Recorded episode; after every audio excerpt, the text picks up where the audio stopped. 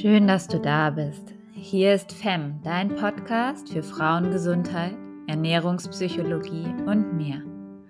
Ich bin Helen Erget und in dieser Folge stelle ich dir meine persönliche Geschichte vor und gehe dabei außerdem auf die Frage ein, was hypothalamische Amenorrhoe eigentlich ist. Ich freue mich sehr, dass du zuhörst. Mach's dir gemütlich. Jetzt geht's los.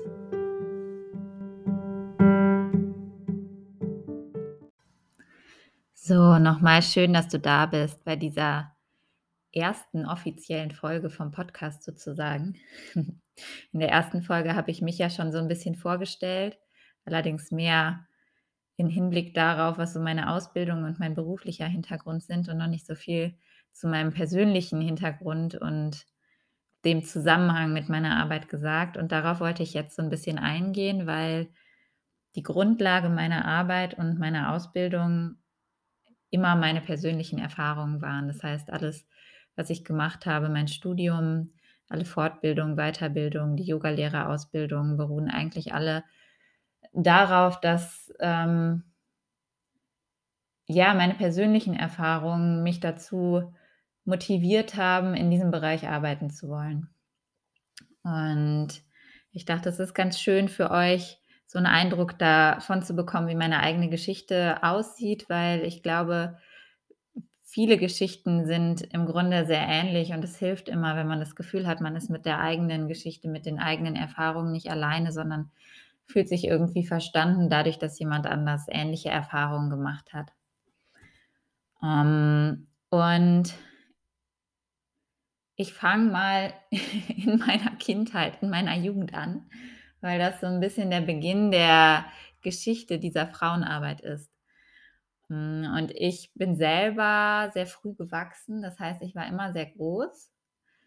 Immer ein großes Mädchen, größer als die anderen Mädchen, größer als die Jungs natürlich auch lange Zeit und bin auch sehr früh in die Pubertät gekommen. Das heißt, ich habe schon mit elf meine Tage bekommen, was relativ früh war, habe dann auch schon Brüste bekommen, musste BHs tragen, während alle anderen noch eher kindlich waren.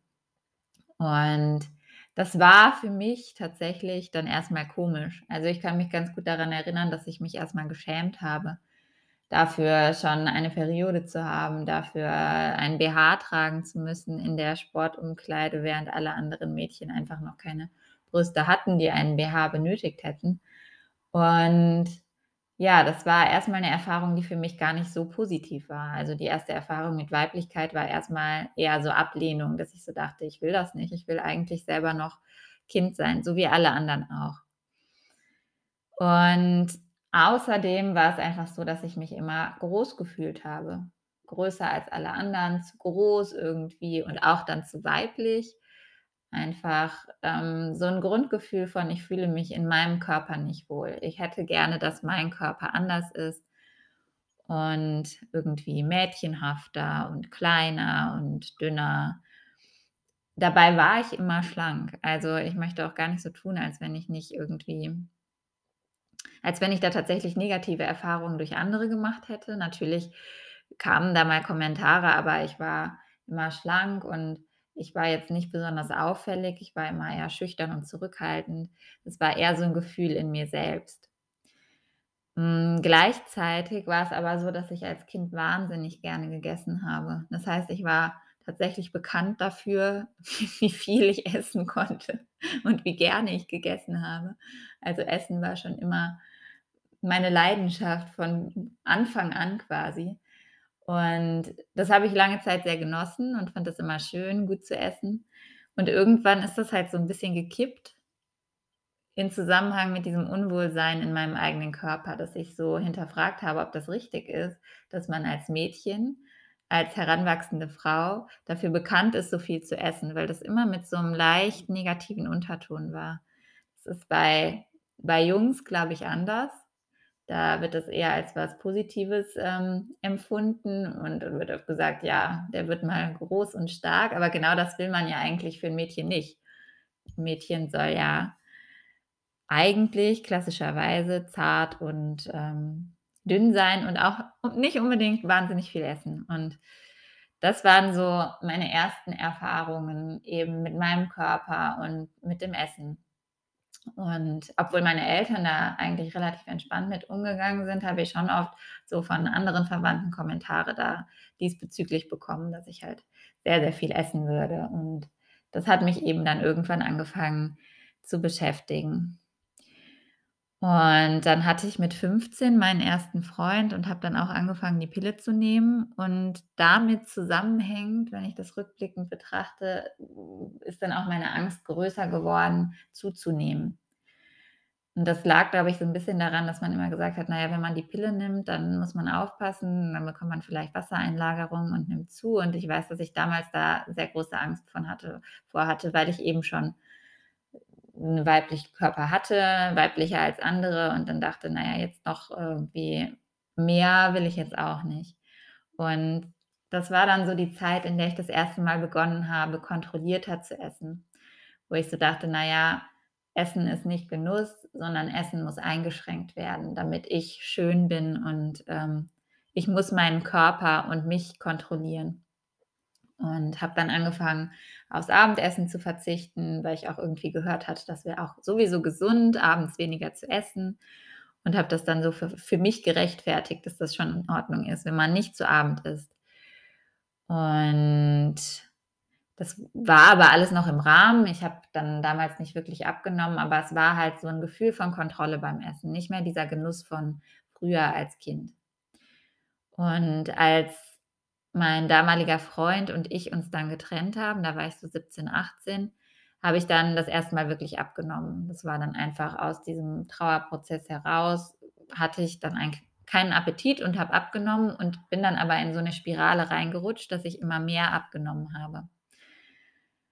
Ähm, was sich auch erst mal natürlich gut angefühlt hat. Erst mal bekommt man dann ja auch Komplimente und Kommentare und es ist auch durchaus angesehen, so 'ne gewisse Selbstkontrolle zu haben. Das finden andere erst mal gut. Aber es wurde dann halt immer mehr und ich wurde auch dann tatsächlich ziemlich dünn. Und das war dann wiederum negativ. So bin ich dann auch negativ mit meinem Körper aufgefallen, eigentlich das erste Mal durch dieses zu dünn sein und habe dann so Kommentare bekommen wie, ja, Strich in der Landschaft und so was, für mich auch sehr unangenehm war, weil eigentlich ging's mir in dieser Zeit einfach sehr schlecht. Und statt dass das irgendwie gesehen wurde, wurde das so aufs Körperliche reduziert, was mich damals auch sehr verletzt hat und ich auch nicht so richtig wusste, damit umzugehen.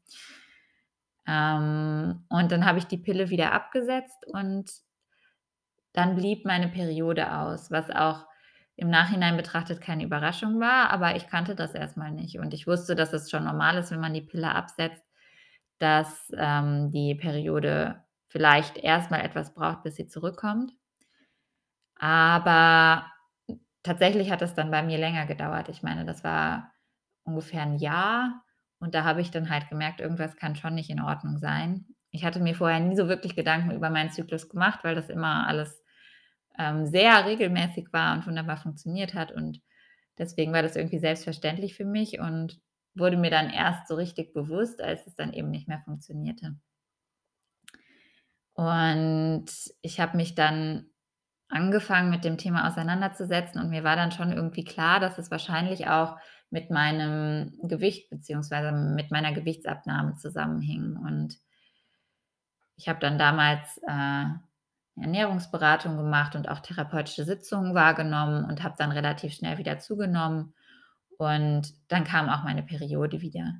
Und somit hat sich das Problem dann erst mal wieder gelöst und das war dann auch wieder 'ne Phase, in der es mir ganz gut ging, auch mit Essen. Dann habe ich wieder gerne gegessen, wobei aber immer unterschwellig so 'n bisschen dieses Thema geblieben ist. Also, ich ich habe das irgendwie bewältigt, aber trotzdem war es immer so, dass ich mich in meinem Körper trotz allem nicht zu 100 % wohlgefühlt habe, beziehungsweise meinem Körper einfach nicht zu 100 % vertraut habe.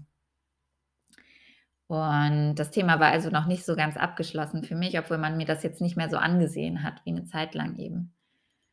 Und motiviert durch meine ganze Geschichte, die ich jetzt schon erzählt habe, wollte ich auch sehr gerne Psychologie studieren. Das war dann schon irgendwie länger mein mein Traum und ich habe dann auch 'n Studienplatz bekommen und angefangen zu studieren und bin von zu Hause ausgezogen und habe dann relativ schnell zu Beginn des Studiums meinen jetzigen Mann kennengelernt. Und habe dann wieder angefangen, die Pille zu nehmen und dadurch ist wieder dieser Zyklus, diese Spirale losgegangen letztlich. Dazu kam, dass mein Mann auch, ähm, Sportler ist und ich dann so 'n bisschen mehr in diese in dieses Sportding reingekommen bin, wo ich dann dachte: „Ich muss mehr Sport machen, ich muss sportlicher aussehen, mein Körper muss sportlicher sein, ich muss irgendwie muskulöser und durchtrainierter sein.“ Und gleichzeitig habe ich auch wieder angefangen, mich kontrollierter und bewusster zu ernähren. Das war erst mal mit so dem Vorwand: „Ich will mich gesünder ernähren, um meinem Körper nur Gutes zuzuführen“, aber das ist schnell wieder in so 'ne Richtung der des restriktiven Essens gekommen, dass ich, ähm Kohlenhydrate, Zucker, Fett gemieden habe und vor allem viel Gemüse und sehr gesunde Sachen aus meiner Sicht gegessen habe. Und das hat sich dann immer weiter zugespitzt. Ich habe damals 'ne Fernbeziehung dann gehabt mit meinem Mann, der hat dann in Berlin gewohnt und ich habe in Bonn studiert. Und das Studium war auch relativ anstrengend und stressig für mich, weil es letztlich anders war, als ich mir das vorgestellt und gewünscht habe und mit viel Leistungsdruck verbunden war, was mir in der Zeit auch nicht gutgetan hat. Und um mit diesem Druck umzugehen, hatte ich eben dann dieses Essensthema irgendwie, was mir so 'n Gefühl von Kontrolle gegeben hat. Ich habe dann eben sehr kontrolliert gegessen, habe regelmäßig meinen Sport gemacht, um irgendwie das Gefühl zu haben, ich habe mein Leben im Griff sozusagen, vordergründig natürlich zum Stressabbau, um zu sagen: „Na, ich habe jetzt diesen Stress im Studium, also muss ich jetzt noch joggen gehen.“ Letztlich hat es mich aber immer noch mehr gestresst weil das auch wie so 'ne Pflicht war, die ich noch zusätzlich erfüllen musste, das Joggen und, äh, das frühe Aufstehen und so weiter und so fort. Und ich bin ganz gut darin, diszipliniert zu sein. Deshalb war ich auch gut dann darin, das umzusetzen und habe dann auch in dieser Zeit wieder abgenommen. Das war wieder so 'ne Phase, in der es mir psychisch, emotional nicht so gut ging aufgrund des Drucks im Studium und auch der Fernbeziehung. Und darüber hat dieses Thema Essen und Kontrolle in diesem Bereich wieder an Bedeutung zugenommen. Und ich habe dann nach 'ner Zeit auch wieder die Pille abgesetzt, weil ich mich auch nicht so wohl gefühlt habe damit, die Pille zu nehmen. Und überraschenderweise blieb meine Periode dann auch wieder aus. Und ich wusste dann ja schon aus eigener Erfahrung, dass, äh, was nicht stimmte und dass ich wahrscheinlich nicht so gesund war, wie ich mir das vorgespielt habe, dass mein insgesamter Lebensstil nicht so gesund war, wie ich das nach außen hin so präsentiert habe. Aber ich habe das lange Zeit trotzdem ignoriert und so 'n bisschen zur Seite geschoben weil das Thema einfach, äh, mich angestrengt und belastet hat. Und war dann lange Zeit einfach trotzdem hart zu mir. Und das hat sich geändert, nachdem ich dann zum Master selber auch nach Berlin gezogen bin und dann dort angefangen habe, mehr und regelmäßiger Yoga zu praktizieren. Ich habe dann zu Beginn des Masters 'ne Yogalehrerausbildung gemacht in Indien, meine 1. Und dieser Einstieg ins Yoga hat mir tatsächlich da sehr geholfen, so 'ne andere Sicht auf meinen Körper zu gewinnen. Und statt dem Joggen und dem klassischen Sport ist dann eben Yoga zu meiner täglichen Routine geworden. Rückblickend betrachtet muss ich sagen, am Anfang war das auch schon durchaus auch eher so, dass ich die herausfordernden und sportlichen Klassen mir ausgesucht habe, um eben dort diesen Sport eben zu machen, den ich ansonsten nicht mehr gemacht habe. Aber gleichzeitig bin ich darüber, ähm, der Yogaphilosophie nähergekommen und habe eben gelernt, meinen Körper anders wahrzunehmen, meine Bedürfnisse anders zu spüren und und weicher mir selbst gegenüber zu werden. Es hat noch so 'ne Weile gedauert tatsächlich. Also, ich habe Yoga geübt und trotzdem war ich noch in diesem Kontroll und ähm, ja, Restriktionsmodus drin. Und trotzdem ist mir dadurch immer weiter bewusst geworden, dass es so nicht weitergehen kann und dass das so auch nicht gesund sein kann. Und ich habe dann meine 2. Yogalehrerausbildung gemacht, die Jivamukti-Lehrerausbildung, einen Teil in Indien und dann den zweiten Teil im Studio und habe dann parallel auch meine Masterarbeit zum Thema achtsames Essen und Yoga geschrieben, was auch auch wieder 'ne intensive Beschäftigung mit dem Thema war und mich auch persönlich weitergebracht hat. Und in dieser Phase habe ich dann gemerkt, ich möchte wirklich langfristig was an der Beziehung zu meinem Körper und zu meiner Weiblichkeit tun. Und das habe ich dann auch immer mehr gemacht. Das war tatsächlich 'n Prozess für mich. Es war nicht so, dass ich gesagt habe: „Ich höre das jetzt alles auf und, ähm, nehme jetzt einfach zu und dann bekomme ich meine Periode wieder.“ Es war eher so 'n schrittweise Entwicklung für mich, bis ich dann irgendwann gemerkt habe: „Ich muss jetzt 'n Schalter umlegen und ich muss es jetzt anders machen, einfach für meine Gesundheit.“ Aber das war 'ne Phase, die sehr wichtig für mich war. Ich habe in der Phase sehr viele wichtige Entscheidungen getroffen für mich, für meine ähm, persönliche Entwicklung, was mir sehr gut getan hat. Ich habe mich entschieden, nach dem Studium mich erst mal nur aufs Yoga zu fokussieren und nicht weiter an der Uni zu bleiben. Ich hatte damals 'n Promotionsstipendium angeboten bekommen, aber habe mich dann dagegen entschieden und stattdessen nur als Yogalehrerin gearbeitet. Und das war 'ne Phase, in der ich sehr viel über mich und meinen Körper gelernt habe und darüber gelernt habe, was Weiblichkeit bedeutet, was Weichsein und mitfühlend mit sich selber bedeutet. Und, ähm, meine tollen Lehrer haben mir natürlich dabei auch geholfen, das, ähm, zu verstehen, wie wichtig es ist, auf den eigenen Körper zu hören und die Signale zu zu verstehen und auch denen zu vertrauen. Also, dem Körper zu vertrauen und nicht mit anderen zu vergleichen oder sich von von außen auferlegten Regeln leiten zu lassen. Und tatsächlich habe ich dann natürlich auch wieder meine Periode bekommen. Ich sage natürlich, weil ich glaube, viele Frauen, die mit dieser Thematik beschäftigt sind, haben tatsächlich Angst, dass sie langfristig was in sich kaputtgemacht haben. Und das hatte ich auch.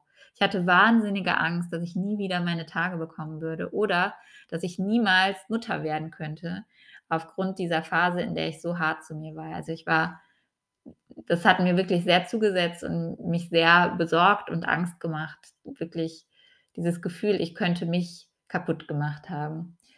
Und, ähm, das ist nicht so. Unsere Körper sind da sehr sehr stark und haben wahnsinnige Selbstheilungskräfte. Das heißt, unsere Körper nehmen dankbar an, wenn wir gut zu denen sind und regenerieren sich dann selber. Das ist wahnsinnig toll und dafür bin ich sehr dankbar. Und, ähm, mittlerweile bin ich ja auch Mutter von einem Sohn und, ähm, bin sozusagen der lebende Beweis neben vielen anderen, die ich mittlerweile auch kenne, die unter 'ner ähnlichen Thematik gelitten haben, ähm, dass das alles, heilbar ist, dass wir uns selbst heilen können.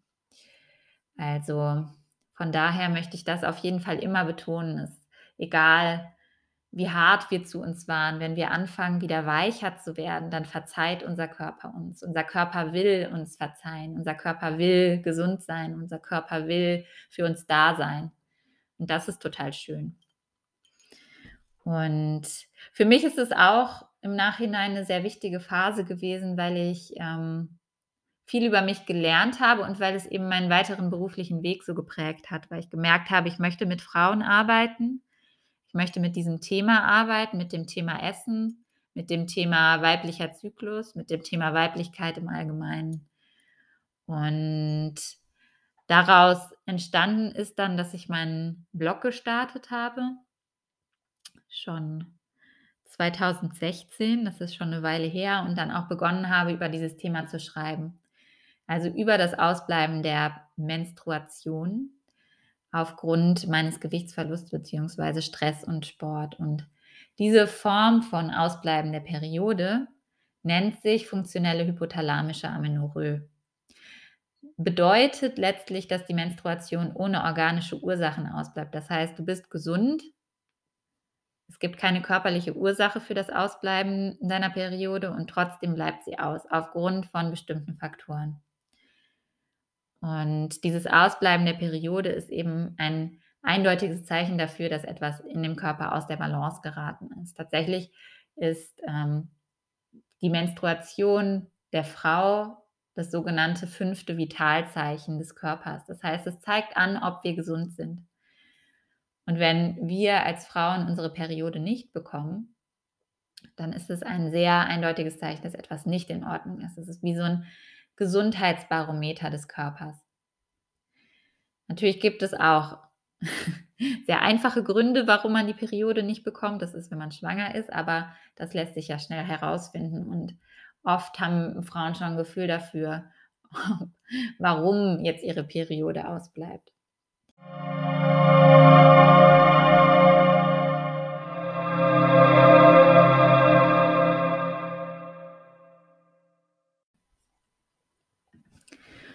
So und hypothalamische Amenorrhoe, der Begriff an sich erklärt schon ganz gut, worum es sich handelt. Amenorrhoe ist ganz einfach das Ausbleiben der Periode.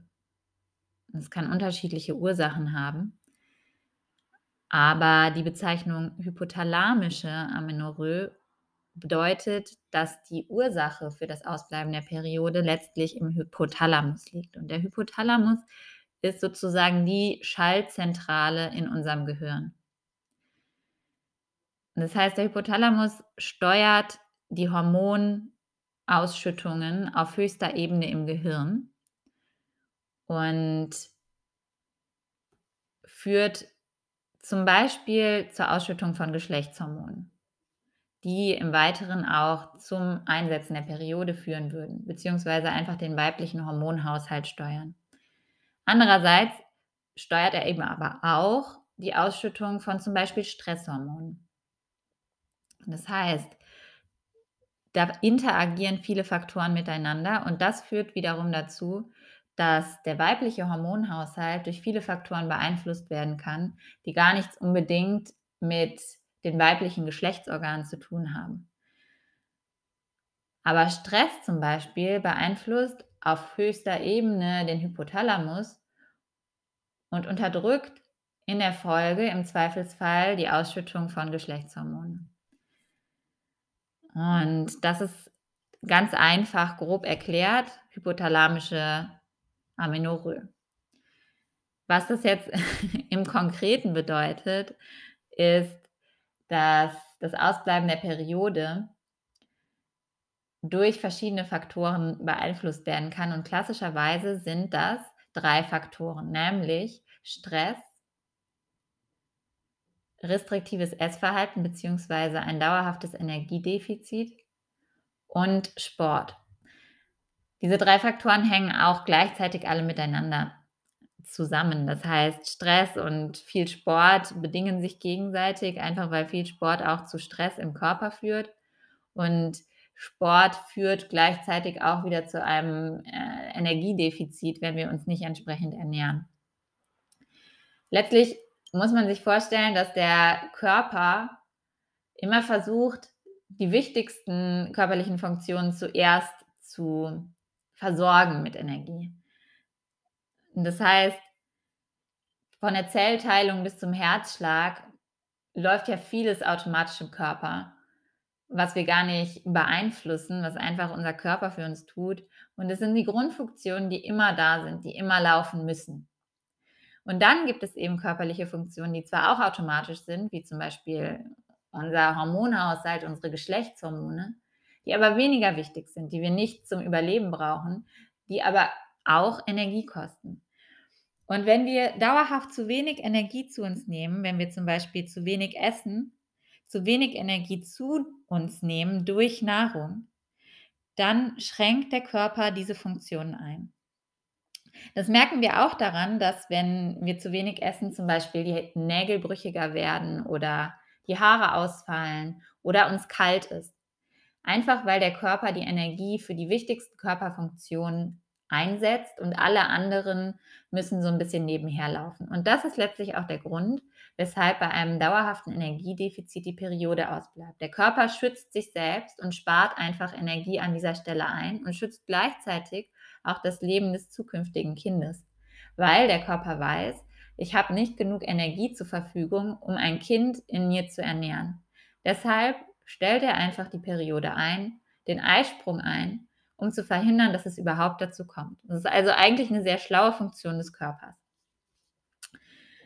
Ähm, dann ist es natürlich so, dass Sport uns schnell in ein Energiedefizit bringen kann. Und deshalb ist eben Sport ein wichtiger Faktor bei hypothalamischer Amenorrhoe und es ist auch sehr wichtig, wenn wir davon heilen wollen, Sport deutlich zu reduzieren, einfach um diesen Energieverlust des Körpers zu reduzieren. Und Stress ist äh, ein Faktor, der eben sehr relevant ist auch in diesem Zusammenhang, weil Stress, wie ich schon ganz am Anfang gesagt habe, eben sehr eng mit dem weiblichen bzw. Sexualhormonsystem zusammenhängt. Das sind Hormonachsen im Körper, die eben im Hypothalamus starten und dann über verschiedene Organe im Körper laufen, die sich gegenseitig beeinflussen und bedingen. Und Stresshormone unterdrücken kurz gesagt die Produktion von weiblichen Hormonen. Das heißt, wenn wir viel Stress haben, dann führt es dazu, dass unser Hormonhaushalt auf allen Ebenen durcheinander gerät. Was auch zur Konsequenz hat, dass es zum Beispiel generell schwieriger ist, schwanger zu werden, wenn man sehr viel Stress hat, auch wenn man die Periode noch bekommt. Das heißt, Stress ist wirklich ein sehr, sehr wichtiger Faktor im Zusammenhang mit weiblichem Zyklus, Fruchtbarkeit und so weiter. Ich gehe in den folgenden Folgen nochmal genauer darauf ein, was man zur Heilung, zur Unterstützung der Heilung von hypothalamischer Amenorrhoe alles tun kann. Im Grunde ist das das Kernthema meines Podcasts, was wir tun können, um unsere Weiblichkeit zu stärken, Stress zu reduzieren und wieder in Einklang mit uns und unserem Körper zu kommen. Aber ich dachte, es ist für den Anfang ganz schön zu verstehen, was überhaupt hypothalamische Amenorrhoe ist, beziehungsweise was Stress, was Energiedefizite, was Sport, ein zu viel an Sport, ein zu viel an Druck, Leistungsdruck, Stress mit unseren Körpern machen kann. Ob das jetzt bei dir zum Ausbleiben deiner Periode geführt hat oder ob das einfach bei dir zu körperlichem Stress führt, den du auf verschiedenen e-, Ebenen spürst. Es kann zum Beispiel auch sein, dass du einfach Schmerzen hast während deiner Periode, dass du starkes PMS hast, dass du dich einfach nicht wohl in deinem Körper fühlst. Jedenfalls ist das das Ziel des Podcasts, dazu beizutragen, da wieder zu mehr Gleichgewicht und Balance zu finden. Und ein Ansatz, den ich dazu gerne nutzen möchte, ist eben die Geschichten und Erfahrungen anderer Frauen darzustellen. Und ich habe jetzt mit meiner eigenen Geschichte gestartet, weil das eben der Startpunkt meiner Arbeit generell ist. Aber in den nächsten Wochen und Monaten kommen noch Interviews mit einigen anderen Frauen dazu, die da auch einiges zu, zu sagen haben und ähnliche Erfahrungen haben. Und ich wünsche mir sehr, dass es einfach mehr Offenheit und Ehrlichkeit in diesem Bereich gibt, weil das so viele Frauen betrifft. Ich mittlerweile so viele Frauen kenne, die davon betroffen waren oder sind.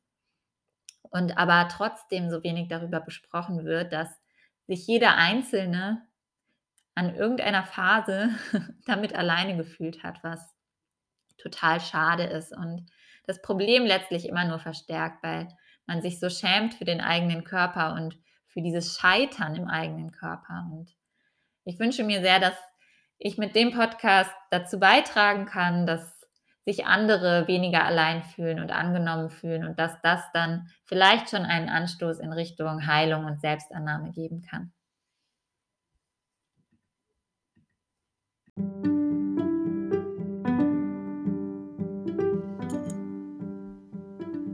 Vielen Dank, dass du da warst und zugehört hast. Ich freue mich sehr, wenn mehr über diese Themen gesprochen wird und wünsche mir sehr, einen Beitrag zu mehr Offenheit und Verständnis füreinander beitragen zu können. Wenn du mich und meine Arbeit unterstützen willst, dann hinterlass mir gerne einen Kommentar bei Instagram, teil die Folge mit anderen oder hinterlass mir eine gute Bewertung. Das hilft mir bei meiner Arbeit sehr. Vielen Dank und bis bald.